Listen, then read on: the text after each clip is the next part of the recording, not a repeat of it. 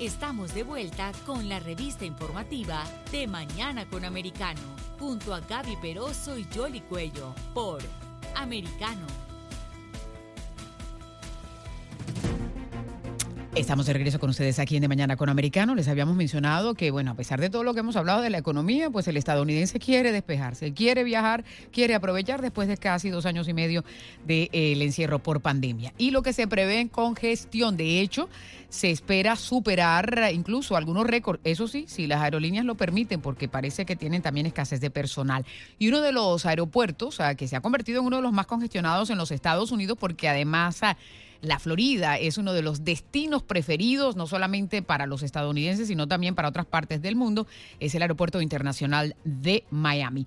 Vamos a saludar a Indira Almeida, ella es vocera del Aeropuerto Internacional de Miami, para que nos dé la expectativa que tienen en este feriado del 4 de julio, donde se, celebra la independencia de los Estados Unidos. Es más, Indira, por ahí estábamos leyendo un reporte que hasta eh, en las oficinas están autorizándole a los ejecutivos que viajen un día antes, que se vayan por carretera o que utilicen todo los medios porque parece que hay un poco de caos en algunas terminales. ¿Cómo están ustedes? Buen día.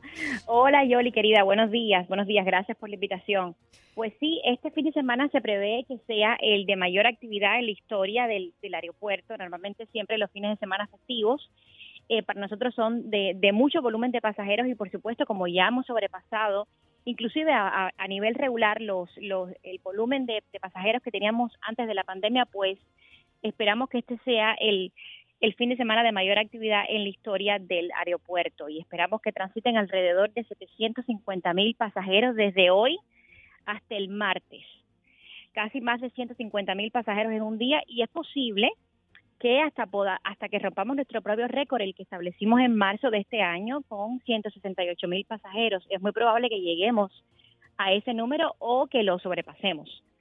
Eso estamos esperando. Ahora, eh, entendiendo que ustedes se, cargan de, se encargan de lo que es la parte operacional de la terminal, pero lo que tiene que ver con las dificultades con las aerolíneas y también del personal de seguridad, porque es un aeropuerto internacional y tiene que hacer a veces personas que, que van al extranjero o que, eh, o que ingresan a los Estados Unidos. ¿Cómo está eso? O sea, ¿hay como una contingencia especial por este feriado? Sí, sí, desde el punto de vista del Departamento de Aviación, nosotros eh, situamos más personal en, en, lo que son las terminales y, por supuesto, trabajamos siempre muy de cerca con la policía para que haya mayor presencia policial en el aeropuerto. Eh, con referencia a las aerolíneas, sí, por supuesto que no descartamos que existan eh, demoras y cancelaciones, aunque realmente nosotros no hemos sido de los aeropuertos eh, mayormente impactados por las cancelaciones por falta de personal. Nosotros, de hecho, por ejemplo, el fin de semana pasado tuvimos alrededor de, de 10 cancelaciones en un día que eran precisamente por falta de personal, pero cuando comparas ese número con el volumen total de, de vuelos, no es un no es un porcentaje significativo, sino todo lo contrario, pero sí hemos tenido cancelaciones por falta de personal y esperamos que este fin de semana no esté plagado de, de esas cancelaciones por falta de personal y que sea y que si hay alguna y hay demora sea meramente por mal tiempo, por mal tiempo, perdón, y no por precisamente falta de personal, pero definitivamente tenemos una eh, un plan en, en, que se está implementando ahora mismo que siempre se implementa para fines de semana y para los días de mayor concurrencia o, que esperamos mucha actividad y sí va a haber mayor presencia policial, por lo tanto eso es importante que la comunidad lo sepa para que no se alarmen si ven más policías eh, de lo normal eh, transitando por el aeropuerto. Ok, y, o sea, estábamos hablando en la última conversación que estaban llegando ya casi a los récords eh, previo al COVID. En esta oportunidad se espera superar ese, ese récord que había en el 2019, porque ese es el punto de referencia que hay que tomar ahora, a pesar de que el Aeropuerto Internacional de Miami siempre se mantuvo operacional, ¿no? Pero claro, con la reducción que hubo en el mundo. Sí, definitivamente. De hecho, ya nosotros sobrepasamos, por ejemplo, el, el, el JFK, el aeropuerto de, de New York, en lo que respecta a vuelos internacionales. Y definitivamente el número promedio de nosotros, ahora mismo estamos promediando un volumen de 145 a 150 mil pasajeros en un día. Eso ya está muy por encima de los números que, que teníamos en el 2019. En el 2019 estábamos promediando de 129 mil a 130 mil pasajeros en un día. O sea, ya casi 20 mil pasajeros más.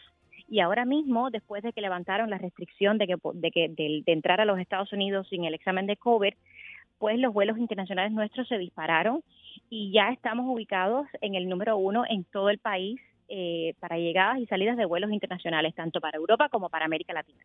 Mm, eso es una buena noticia. ¿Cuáles son los principales eh, países que, llegan o, nacionales que llegan aquí al Aeropuerto Internacional de Miami? ¿Tienen ustedes alguna estadística?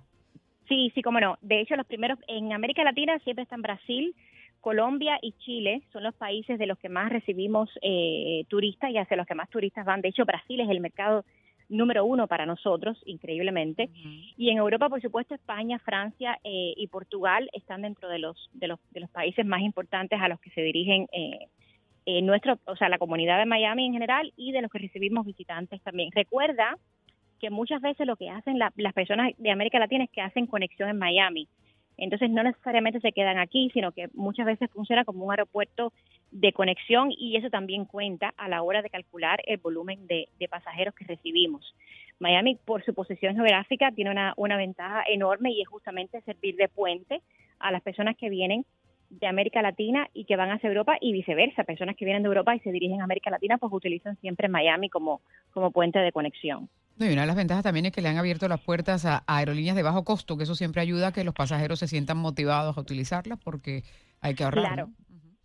Pues claro, de hecho, las aerolíneas de bajo costo, y discúlpame que te, que te interrumpa, eh, han, eh, han hecho una, una contraparte aquí porque muchas de las aerolíneas a raíz del COVID eh, tuvieron que cerrar operaciones, pero al nosotros traer aerolíneas de bajo costo, eso nos ayudó muchísimo a contrarrestar los vuelos eh, domésticos que teníamos. Ahora mismo los vuelos domésticos para nosotros representan casi un 60% del total de operaciones y es justamente por eh, las aerolíneas de bajo costo que están operando en el aeropuerto. ¿Recomendaciones para el que quiera viajar este fin de semana del 4 de julio? por favor traten de no parquear en el aeropuerto. Increíblemente yo sé que estamos lidiando con este problema que ya es una constante y es por eso que estamos sugiriendo que por favor si pueden dejar sus autos en sus, en sus hogares y utilizar otros métodos de, transporte lo hagan. Eh, porque el parqueo ya a partir de hoy en cualquier momento nos llega la notificación de que ya los garajes se llenaron. Eh, tres horas antes de vuelos domésticos ya estamos recomendando y cuatro horas antes de vuelos internacionales. Eh, yo estoy constantemente repitiendo que hay una tecnología que las personas pueden utilizar accesando a nuestro website y nuestra aplicación para chequear el tiempo de espera real en cada uno de los puntos de seguridad y eso también lo ayuda a planificar su llegada al, al aeropuerto. Y por favor, siempre consulten con sus aerolíneas por si el estatus de su vuelo cambia. Las aerolíneas están en la obligación de reportarlo hasta 24 horas antes, por lo tanto, si no le ha llegado ninguna notificación, por favor chequee el estatus de su vuelo en el website o eh, llamando a la aerolínea o también llamando al aeropuerto. El es el número es el 305-876-7000. Pues muy bien, Indira, muchísimas gracias ah, por estar aquí con nosotros. Un placer. Un placer siempre, querida. Gracias. Es eh, Indira Almeida, eh, vocera del Aeropuerto Internacional de Miami y seguro que se replica en algunas otras terminales tan congestionadas, la de Atlanta o la de Chicago, que también son... Ah, de las más grandes y congestionadas en Dallas también a lo largo de toda la Unión Americana cuando la gente está aprovechando para irse a disfrutar el feriado del 4 de julio. Vamos a escuchar toda la información deportiva después de esta pausa aquí de Mañana con Americano.